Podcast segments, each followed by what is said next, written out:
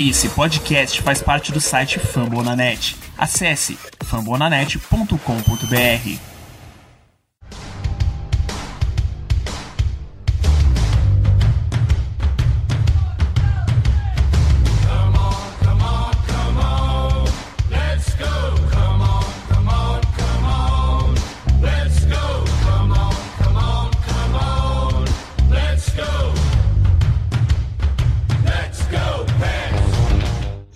Sejam muito bem-vindos a mais um Iglocast, um programa que a gente não queria estar fazendo dessa forma hoje, mas infelizmente não teve outro jeito. Comigo aqui hoje para falar sobre pouquíssimas coisas boas, algumas coisas ruins e essa coisa chamada derrota que tá incomodando e que tá doendo ainda. Pedro, seja bem-vindo. Então, foi, foi triste, foi doído. Acho que foi bom a gente deixar para gravar uma semana depois, porque a cabeça esfria, a gente consegue falar coisas mais racionais. Cara, vai ser aquele creminha para baixo, né? Colocar um uma musiquinha meio down assim de fundo pode ajudar ou talvez piorar, não sei, aí é de vocês, vamos ver.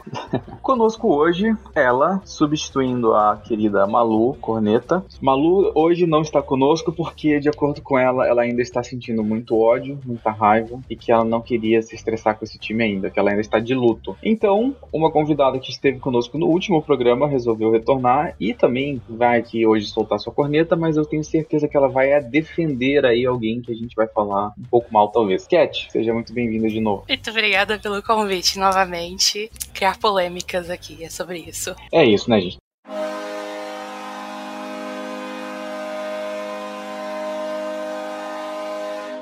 Como todo mundo já sabe, os Penguins foram derrotados pelos Islanders em seis partidas, é, depois de ter ali um jogo 5 muito na mão, um jogo extremamente absurdo, e a gente acabou perdendo com um erro né, lamentável do, do Tristan Jerry. A gente foi para Nova York para um jogo 6 e lá a coisa não encaixou, e de repente um time que vinha bem acabou sendo abatido, e assim se encerrou a nossa temporada. Foi uma derrota bem doída, foi uma derrota bastante, na minha opinião, inesperada, porque a nossa equipe é boa, vinha bem, né? Não, a gente jogou bastante rock, coisa que a gente não jogou nos últimos dois anos, eu posso dizer. Vamos começar, gente, falando um pouquinho do que foi bom. Vamos falar dos pontos fortes. Cat, para você, o que, que você consegue tirar de bom, assim, dessa série diante dos Islanders, desses playoffs que a gente jogou? Para você, o que te surpreendeu, assim, positivamente, você gostou e falou, ah, isso aqui vai, a gente tem que tentar manter isso daqui rolando? Não sei se surpreender é a palavra certa, mas ver como que a nossa, as nossas linhas de, de ataque se encaixaram tão bem e é, manteve ali um ritmo que que a gente já tinha na temporada regular, né? De todo mundo se encaixar bem.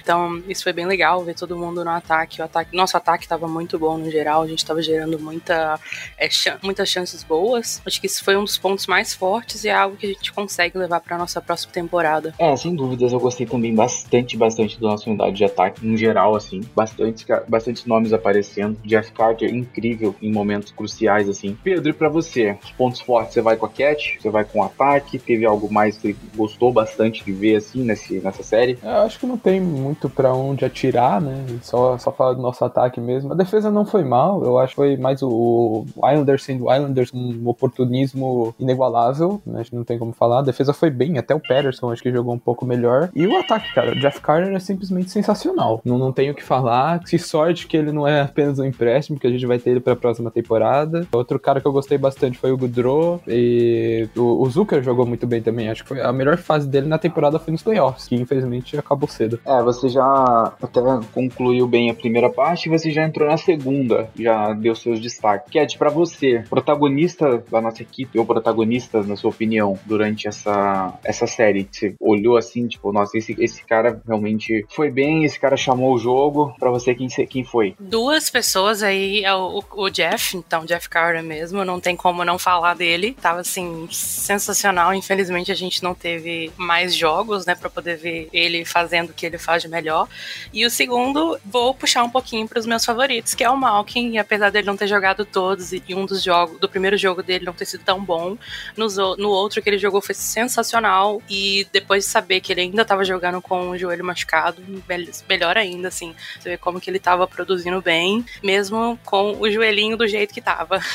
é, o Malkin foi, foi bastante, teve, causou um bom impacto impacto né, no seu retorno. Ele não jogou a primeira partida e mesmo assim ele conseguiu sair da série com 5 pontos. Né? Na frente dele só ficou o Chris Letang, que eu vou fazer um, um certo ataque positivo também, com bastante presença ofensiva, apesar de alguns turnovers básicos, mas é do, do estilo dele, não tem jeito. E atrás do Malkin, o Jeff Carter, que saiu dessa série com 4 gols marcados, sendo dois numa mesma partida. Jogo muito decisivo, muito clutch pra gente. E que bom realmente, como o Pedro falou, que ele vai continuar com a gente pra, pra próxima temporada. É um cara que tem muito, muito a acrescentar e com um valor assim baixo, né? Um valor justo pra gente. A gente sabe que cap vai ser um probleminha, a gente vai discutir isso um pouquinho mais à frente nesse episódio hoje. Acho que essa for, essas foram as coisas boas pra gente, né? Esse nosso, nosso ataque encaixou muito bem essa temporada. A gente terminou entre os melhores ataques da liga. Nos playoffs não foi diferente. Criamos chances, amassamos mesmo assim em determinadas horas. Claro, sempre há margem para uma interpretação de talvez uma pequena. Vamos, usar a palavra incompetência, mas não é, mas não é nessa, com essa força toda. Tinha chance que tinha que ter convertido, né, Pedro? Teve. A gente teve muita chance criada diante do Islanders. Teve uma, partida em que a gente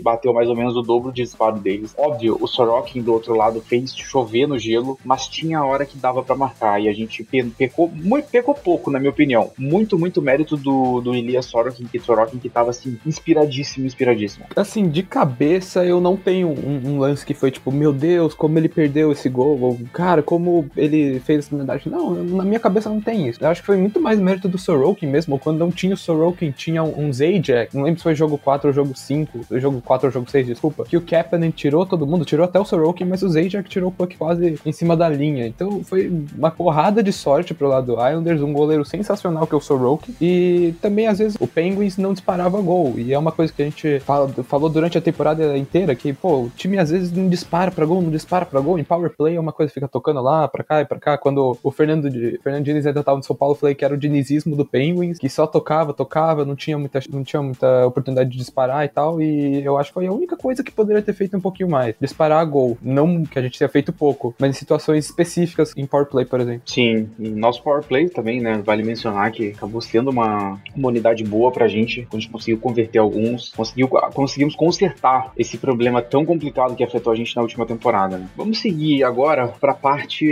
Vamos pra parte ruim, né? Agora é só ladeira abaixo. Então se preparem, preparem os lencinhos em casa quem tá ouvindo, porque não tem jeito. Os erros. Os erros, os erros, os erros. Pra quem me ouve falando do Islanders, seja aqui, seja no Icecast, seja no Twitter, eu sempre friso. É um time de abutre. É um time que vai pegar o seu erro e vai você fazer você pagar por ele. É um time treinado somente para isso, para executar isso, sabe? É, eles são mestres. É, o Barry Trotz é um cara sensacional, um dos melhores técnicos da liga e que sabe que tem que fazer algo, que tem que trabalhar de uma forma com o elenco limitado que ele tem na mão. O elenco do Islanders só tem uma estrela e é isso, um jogador elite e é isso, né? Então assim, ele montou um sistema muito bom e muito efetivo de converter erros adversários. E infelizmente os Penguins abusaram desses erros em determinadas horas. No jogo 1, pelo menos três gols do Islanders no jogo 1 saíram de erros, discos que não foram tirados da forma correta da zona, que sobraram e alguém fez o gol. Pelo menos aí, mas em todos os jogos dessa série, todos os jogos dessa série, a gente cedeu gols por erros individuais, alguns até mesmo por erros de movimentação coletiva. O que, que a gente faz para consertar esses erros? Cat, para você, Mike Sullivan tem um pouco de culpa nessa parte? Você acha que é, assim, a equipe, não, não vou dizer mal treinada, mas digamos que não treinou tanto certas situações que geraram esses erros? Ou faz parte do jogo extremamente ofensivo que a gente estava jogando e que em horas a gente ia deixar espaço? Acho um, um pouco do, dos dois, talvez. Eu não sou do, da, do trem de, de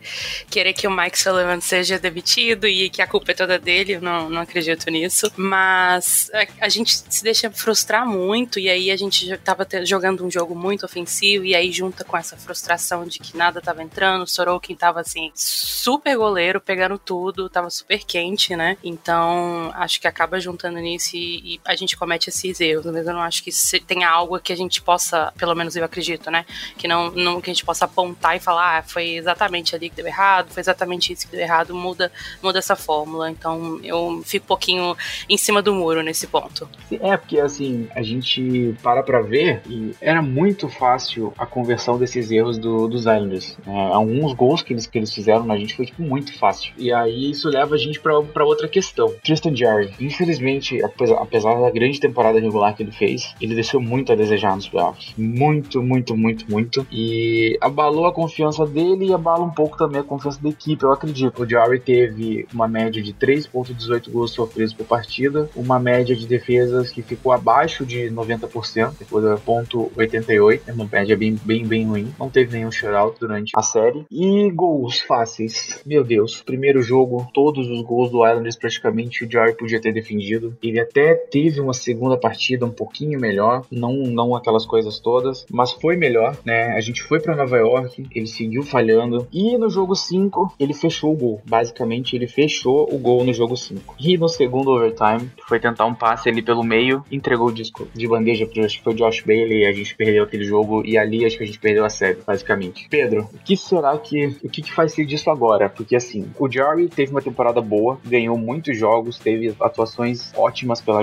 durante essa temporada. Apesar do começo um pouco ruim, ele se acertou, ele entrou né, no, nos jogos, ele se concentrou e ele conseguiu ter uma boa recuperação. E aí aconteceu tudo isso agora durante os playoffs. A culpa caiu muito em cima dele, mas direto assim, especialmente por causa do lance no jogo 5. Mas eu tenho para mim que a gente ainda vai ter bastante essa conversa sobre o Jerry durante a off-season e muito vai se falar se ele faz, se ele fica. Se me acalmando um pouco agora, eu acredito que ele vai continuar, porque não adianta ir no mercado, por exemplo, eu vou passar pro Pedro que vai falar, mas na minha visão não adianta ir no mercado buscar Peter Mrazek ou James Heimer da vida, porque não é uma solução, é um tapa-buraco, na minha opinião. Então, Pedro, para você, o que, que pode ter acontecido com o Jerry? Até onde você vê a gente talvez debatendo aí mais uma vez uma troca de goleiro? Você acha que a gente vai por esse caminho durante essa temporada agora? Você acha que a gente vai manter o que a gente tem e dar essa segunda chance, que na minha visão é uma coisa merecida? Discorra. Olha, é, enquanto o Flurry estiver jogando, vai ter esse negócio tipo, pô, mas eles liberaram o Flurry pro Vegas. Pô, é, aí depois vem a troca do Matt Murray, que vamos ser sinceros, foi merecido. O Matt Murray não tava jogando nada, né? Até que essa temporada também não foi bem no Senators. Enquanto o Flurry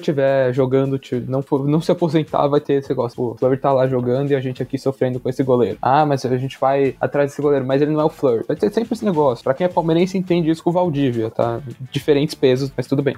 E olha, eu sou do time que eu traria um veterano, não precisa ser um melhor, não precisa ser um overpay, mas um veterano para ajudar o Jarry, sabe? Ajudar no mental, para falar, ó, acontece essas coisas, é do esporte, no esporte acontecem mais derrotas do que vitórias, você é bom, você continua jogando assim, melhora um pouco nisso, naquilo, e seu mental vai estar tá lá, né? Acho que nesse, nesse momento é melhor a gente trabalhar a autoestima do Jarry do que o próprio jogo dele, né? E, pô, é, eu acho que logo depois do jogo 5 eu falei cheirinho de overpay em goleiro, eu acho que já não é mais assim, acho que a gente vai liberar o, o Day Smith e vai pegar um veterano aí no mercado hum, para ser mesmo reserva, para ajudar um pouco no o Jerry. E no playoffs, cara, a gente teve o azar do Day Smith te machucar, porque acho que se o Day Smith estivesse lá, ele jogaria o jogo 6, ou talvez até é, trocaria ali no meio quando o Jerry permitiu o segundo gol do Islanders no jogo 6, mas a gente tendo Legacy com mínima experiência de NHL, acho que um jogo é, é também jogar nas costas do cara, né? Então a gente ficou meio que numa sinuca de bico ali, tava meio que impossível pro Sully sair daquilo. Sim, é, no, no, assim, vou ser bem sincero, no, no, no, momento do jogo 6, quando a coisa começou a desandar, eu acho que ali, ali tinha que ter mexido. É, é, o, é o que? O, Legacy, o Maxime Legacy não tem experiência, jogou um jogo durante a temporada, né? Mas assim, dava para ver que o Jerry já não tinha mais confiança. Cat, para você, é uma decisão difícil, mas você teria tirado ele ali e, e, e tentado o Legacy mesmo sem essa experiência, mesmo sendo um tiro no escuro? Você acha que o vai agir certo em manter? Acho que sim. Não colocaria também, especialmente porque é um cara que jogou 18 jogos total na NHL em três anos. Jogou um só na temporada. Foi muito bom no último no, no jogo que ele jogou, mas não tô tirando o mérito dele, é óbvio mas a gente jogou extremamente defensivo lá frente do, do Legacy quando ele estava jogando, então por isso que ele teve o, o shutout. Mas não não trocar, não colocaria, especialmente porque ali no, no jogo 6 ali a gente ainda tinha muita, muita possibilidade de ir para um set e aí você tira o seu o seu goleiro principal para colocar um cara que é um, um, um call-up, você acaba ali totalmente com a autoestima dele. E assim, acredito muito que o momento foi muito inoportuno para ele final de temporada ele também se machucou. No, ele teve ali uma pequena lesão no, nos últimos jogos, tanto é que ele não jogou o último jogo dele. O The Smith também machucou e aí ficou só ele ali com aquela pressão toda. Primeira playoffs dele com uma pressão gigante em cima da gente, todo mundo lembrando da, da série de 2019, né? Então eu acredito muito que foi um momento muito inoportuno, igual eu falei, muito chato para ele mesmo de ter acabado acontecido tudo isso. E acho que condições melhores ele teria saído muito, muito melhor. É, isso que você destacou é bastante importante, né? Acho que a gente ficou numa, numa sinuca de bico muito grande ali, como você disse. Vai que a gente ainda conseguisse ganhar aquele jogo 7, força um jogo 7, como fica a cabeça do Jarry, né? Tendo sido substituído no jogo 6 por um garoto que não tava jogando e tudo mais, a gente sabe como a mídia é nessas horas. A gente, de qualquer forma, eu acho que iria precisar do Jarry pro jogo 7 e com toda essa carga emocional, também acredito que poderia ter sido desastroso da mesma forma, né? Não ia ser algo que iria influenciar na confiança dele positivamente falando, acho que só negativamente. Então, hoje eu vejo de maneira mais calma essa parte da, do, do Jarry e do Sullivan. No momento eu tava bem, bem irritado com isso. E eu sou do time que é o seguinte: se você vai buscar goleiro no mercado agora, é o que o Pedro falou. Pega um nome experiente que vai ser, que vai dividir os starts, assim você não cansa tanto também teus goleiros, né? Ou se você se a equipe decidir que vai querer aprimorar a posição de uma vez por todas e que vai fazer um movimento, não adianta querer trocar por alguém já um pouco mais velho, nem nada do tipo. Você vai ter que dar um, um vai pagar caro, mas se não for para trazer alguém como o John Gibson, que tá meio disponível em Anaheim, para mim não faz sentido nenhum ir no mercado pagar caro em goleiro. Acho que o único nome para mim possível seria o John Gibson. Tem Frederick Anderson no mercado, que vai virar o FA. Eu espero sinceramente que a gente passe longe dele, que é um cara que eu não confio nem um pouco. Já jogou o Maple Leafs no buraco diversas vezes. Não que precise muito para isso, né? Aí como a gente viu ontem. Mas Pedro, para você. E outra, pra gente trocar pra um goleiro, a gente teria que liberar algum asset que eu acho que o Hextall não é do estilo de MJR. Ele não liberaria, tipo, por exemplo, uma primeira rodada por um goleiro. Eu acho que não é a dele. Eu acho que ele prefere ter um goleiro dele, né, draftado por ele, desenvolvido e tal. Tudo bem que vai demorar, ele tá só no começo. E, e, a, e a off-season do, do Hexton acho que é uma incógnita também. Vai ser a nossa primeira com ele. E eu não daria nenhum as também. Eu, eu ficaria com o pé atrás. Eu acho que eu iria mesmo com um veterano para dividir start com o Jarry, ou até mesmo para ter um pouquinho menos e ser um mentor para ele. Exatamente. Então, pra a gente fechar esse primeiro bloco, Cat, um panorama geral dessa série contra Nova York. Precisávamos manter mais calma, um momento melhor para os nossos goleiros no geral,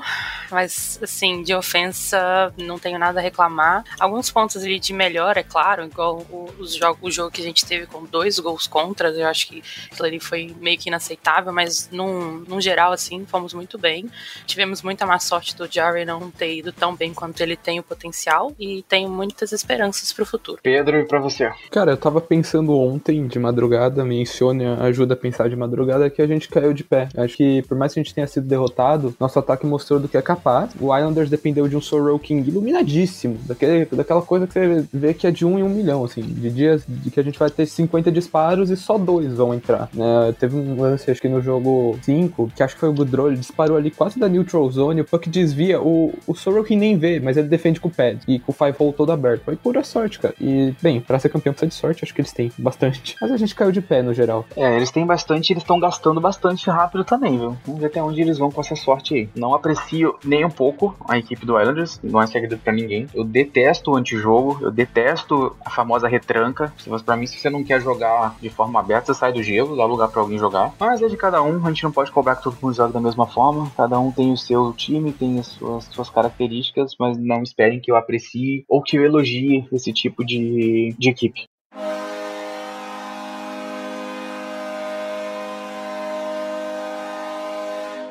Começando aqui nosso bloco 2, agora vamos falar do futuro, né, minha gente? Off-season tá quase aí, a gente tem o draft de expansão da liga daqui um pouco mais de um mês. Vamos falar um pouquinho sobre isso daí. Pedro, curto direto assim, a off-season será movimentada? Hum, depende, depende. Acho que a gente não tem o panorama de como é o Hextall, pelo menos eu não acompanhava o Hextall quando ele tava no Flyers, então não lembro da, das off-season deles, então eu não tenho ideia de como vai ser, sinceramente. Eu acho que não vai ser, porque a gente não tem espaço no cap, e o espaço que a gente tem vai ser para renovar com certos jogadores. Então, talvez apareçam umas movimentações que nem ano passado. Pô, um Corey Cici pra tentar elevar ele um pouquinho como a gente fez esse ano. Talvez vai acontecer uma coisa assim, mas coisa grande, duvido que vai acontecer. Cat, pra você, você acha que a gente vai tentar um, um retool, assim, em algumas partes do time? Acho que a gente vai mais low profile, fazendo movimentos pontuais? Espero que low profile, que a gente tenha um core muito bom e aí a gente tem facilmente mais umas duas temporadas de contender.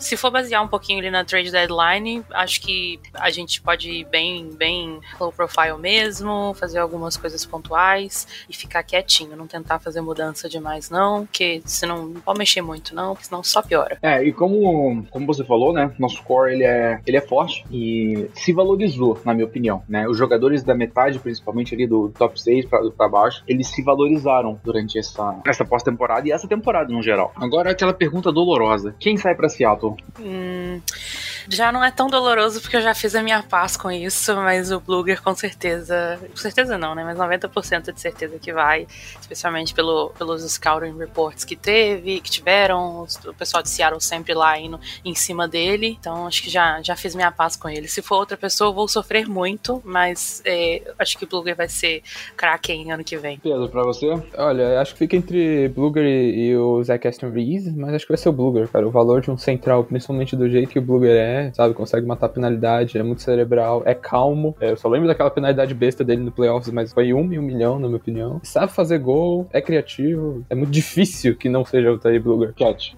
Você falou da penalidade, só lembrei do gol contra dele.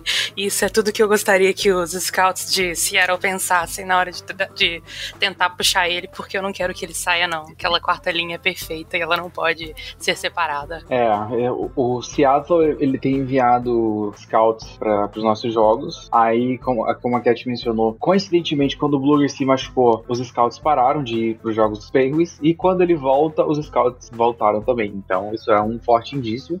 Jeito, a única possibilidade do blogger não ir para Seattle é se a gente fizer um acordo com eles, né? Envolveria enviar outro, outro jogador e pagar alguma compensação. Caso isso aconteça, na minha opinião, a gente vai acabar perdendo aí o Marcus Patterson. Eu acho que é um candidato, é um forte candidato a ser movido nessa off-season e acredito que ele seria o cara utilizado nessa negociação. Mas, acho que eu tô com vocês. Teddy Blugger talvez tenha jogado sua última partida com a gente nesse jogo 6. E aí a gente tem ali um cap bem apertado lado, né? No nosso ataque, exatamente, não temos nomes que posso dizer que vão embora e estão amarrados aí a contratos por pelo menos alguns anos. A questão é a nossa defesa. A nossa defesa hoje, a gente tem o Michael Madison, a gente tem o Marcus Patterson, Cody Cici e o Suricola são nomes que podem acabar sendo, sendo movidos. Por que, que eu cito o Mike Madison? Porque, né, o, Ma o Madison ele fez uma grande temporada. Grande temporada. Ele começou mal, mas se recuperou e se mostrou um cara assim muito muito bom pra gente. Jogou um absurdo ali do lado do Corey Cici, que foi outra surpresa muito agradável mesmo. Agora, o contrato do Mike Madison ele é muito perigoso. Ele vai até 2026. Ele tem 27 anos de idade e é o estilo de defensor que depois dos 30, meu amigo, pode virar uma tragédia. Estilo Jack Johnson,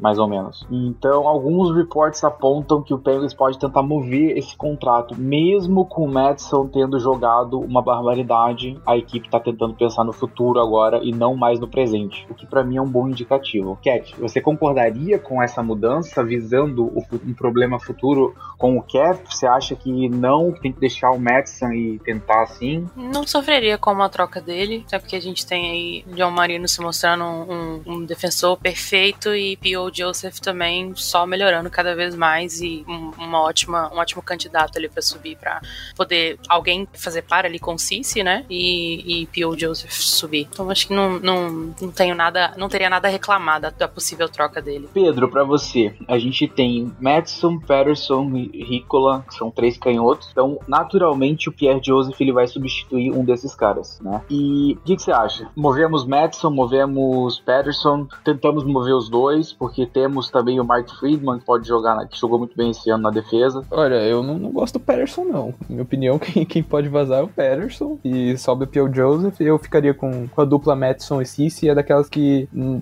um fã casual, assim, que não assistiu o Penguins e se pode falar, pô, Madison e Cici, ah, não são grande coisa, com certeza eles vão sair, mas acho que pro sistema defensivo do Penguins é interessante e ambos sabem disparar bem o disco, né? É, ambos fizeram gols, deram bastante assistência, Madison provavelmente, então eu manteria o Madison e o Cici junto e, e mandaria o Patterson para outro lugar. Cat. Muito injusto você não colocar a possibilidade do Patterson sair nesse cenário que você me passou, tá? Porque por mim ele vai pra lua, mas sai do time. E aí é sobre isso. Ficaria triste se ele ficar entrasse no lugar do Matheson, mas numa, num cenário que só poderia trocar o Matheson, ok, não fico triste. Mas é isso, concordo com o Pedro. Eu coloquei o Peterson mais no cenário de sair para Seattle através de uma negociação. Não é um contrato, é, não é um contrato tão ruim, não é um jogador que seja ruim, eu diria, e que para uma franquia nova tá montando uma defesa que tem condições de montar uma defesa muito forte, é um nome que poderia encaixar bem. Então, se a gente tiver a oportunidade, na minha visão, se a gente conseguisse mover o Madison e o Marcus Patterson, é um pouquinho arriscado, né? Mas eu acho que a gente ia ter um alívio muito grande na nossa folha salarial para trabalhar. E aí a gente tem o Joseph, que pode subir para substituir um deles. A gente tem o Mark Friedman, né? E nada impede de buscar um cara também mais veterano para compor, né? Deixando aí a folha salarial um pouquinho mais aliviada. Lembrando que o Patterson tem contrato até 2025 e o Madison até 2026. Então, se tem uma possibilidade da gente mudar alguma coisa, né? Fazer, deixar a gente embora, fazer movimentações, para mim, as movimentações a se fazer estão na defesa. Mike Madison e Marcus Patterson são dois nomes que, para mim, a gente pode e deve explorar a possibilidade de mandar esses caras embora. O Madison realmente me dói,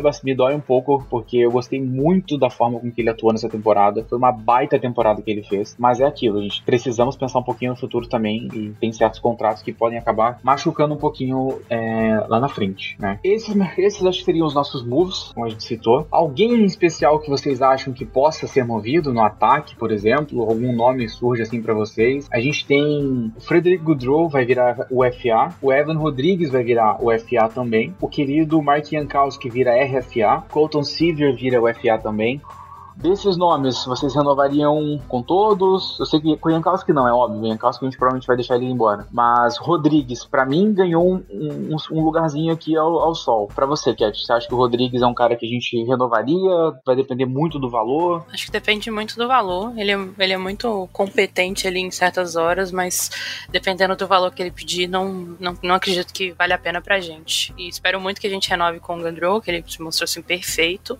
Mas também espero que não, não não peça muito também, porque a gente não tem dinheiro. É, eu acho que o Frederick Goodrow, ele vai. Acho que o que a gente jogar para ele assim, ele aceita. Se a gente jogar um, um contrato de dois anos a um milhão, por exemplo, eu acredito que ele vai pegar, porque a gente viu que ele tem, ele tem espaço para jogar no nosso time, né? E para ele foi uma, uma boa oportunidade dele conseguir voltar para a liga, né? Ele tava um tempo sem atuar na NHL, ele tava atuando só na, na AHL. Pedro, Goodrow fica para você, depende muito do valor, aonde ele se encaixa nesse time depois se ele renovar? Olha, com o eventual saída do Booger, vamos trabalhar com isso, eu renovaria com o Rodrigues e com o Troca. O Rodrigues foi um cara muito útil pra gente, conseguiu jogar na, bem na ponta, né, como winger, conseguiu jogar bem como center. O Gudro, a mesma coisa. Então, pô, renovar com os dois, eu acho que o Gudro tem uma gratidão muito grande com o Penguins. Eu acho que ele vai aceitar mesmo qualquer coisa que a gente mandar lá pra ele, vão fazer um contrato justo e vai renovar. Colton, Sivior e Jankowski, cara, pode ir embora, porque a gente não vai sentir nenhuma falta. Nenhuma, nenhuma, nenhuma.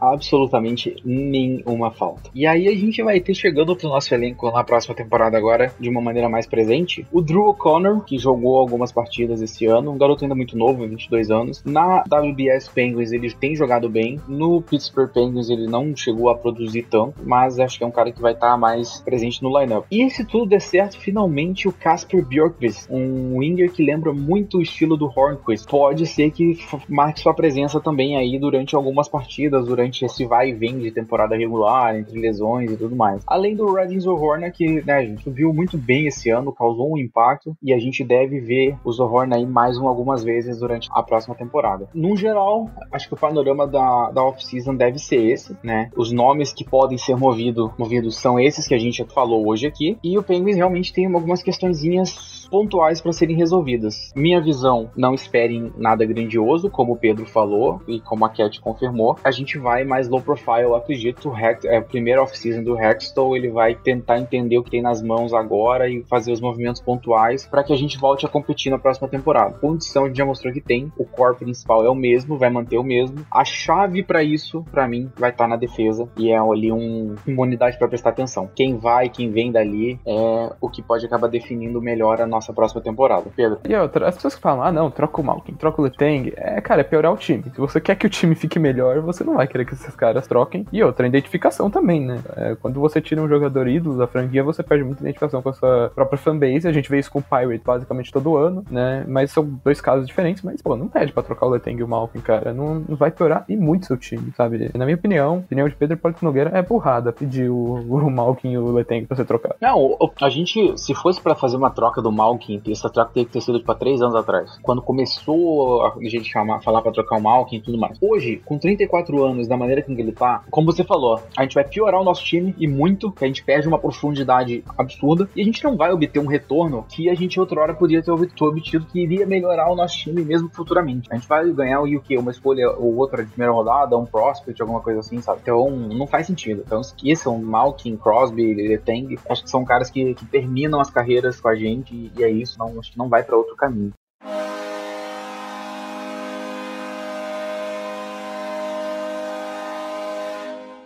Então acho que a gente já pode encerrar. Foi aí o nosso programinha pós-eliminação, falando um pouquinho aí sobre tudo que aconteceu na série, mas aí os movimentos que a gente deve fazer durante essa off-season. E é isso, gente. Não tem muito para mais o que acrescentar nesse programa de hoje. Vamos, vamos encerrando por aqui. Cat, mais uma vez, muito obrigado por ter vindo, por ter participado com a gente. Os convites continuarão a aparecer. Muito obrigada pelo convite de novo. Muito bom participar, conversar, bater esse papo.